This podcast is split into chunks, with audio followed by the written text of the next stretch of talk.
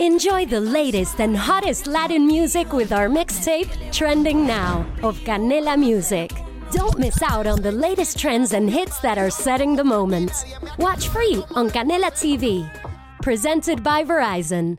Nutrición desde cero. Píldoras dietéticas para acercar la nutrición a la población general. Proyecto dirigido por el dietista José María Puya. José María Puya.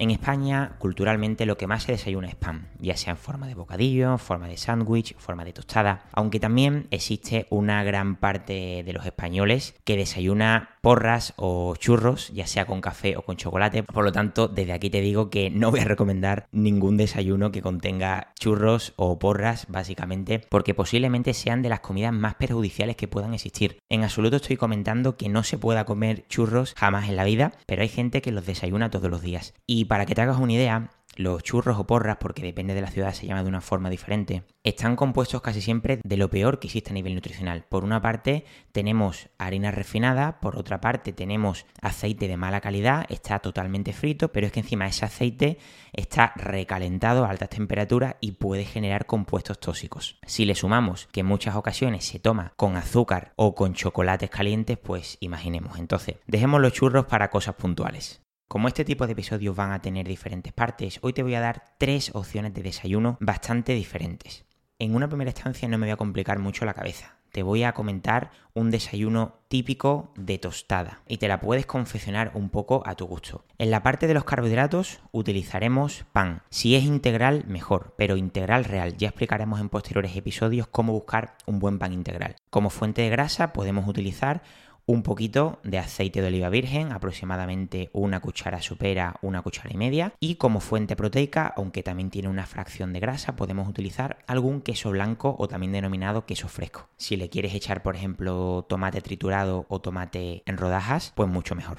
Como segundo ejemplo tenemos un bol de avena con frutos secos y con unos pocos arándanos. La verdad es que es un desayuno muy típico Instagramer, de estos que quedan súper bien en la foto. Depende de si la queremos sólida, líquida o semisólida. La podemos echar con un poquito de leche o de algún tipo de bebida vegetal. Le echamos los arándanos u otro tipo de fruta que queramos. Y luego como fuente de grasa, por ejemplo, le podemos echar un poco de alguna crema de fruto seco, ya sea crema de cacahuete, aunque el cacahuete realmente no es un fruto seco, es una leguminosa pero ya veremos, o alguna crema de anacardo o de almendra, y te sale un desayuno bastante bueno. Y por último me iré a un desayuno que cada vez está cogiendo más protagonismo en España, que es desayunar huevos revueltos. Es un desayuno que era muy típico en Reino Unido y en Estados Unidos, pero últimamente en España sí que se está comiendo bastante más. Utilizamos el huevo como fuente de grasa y como fuente de proteínas y lo podemos acompañar con unos trozos de pan integral y tenemos un desayuno bastante sabroso. Todavía hay personas en España que no le ven sentido desayunar huevos, pero como digo ya cada vez se ve menos raro. Espero que te hayan gustado estos tres ejemplos de desayuno y muy pronto traeremos bastantes más.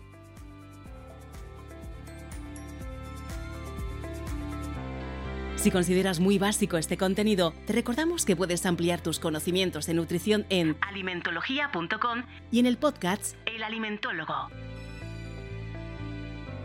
Esperamos que te haya gustado el episodio. Puedes seguir el programa en iVoox, Spotify y Apple Podcasts. Un saludo y nos vemos en el próximo episodio.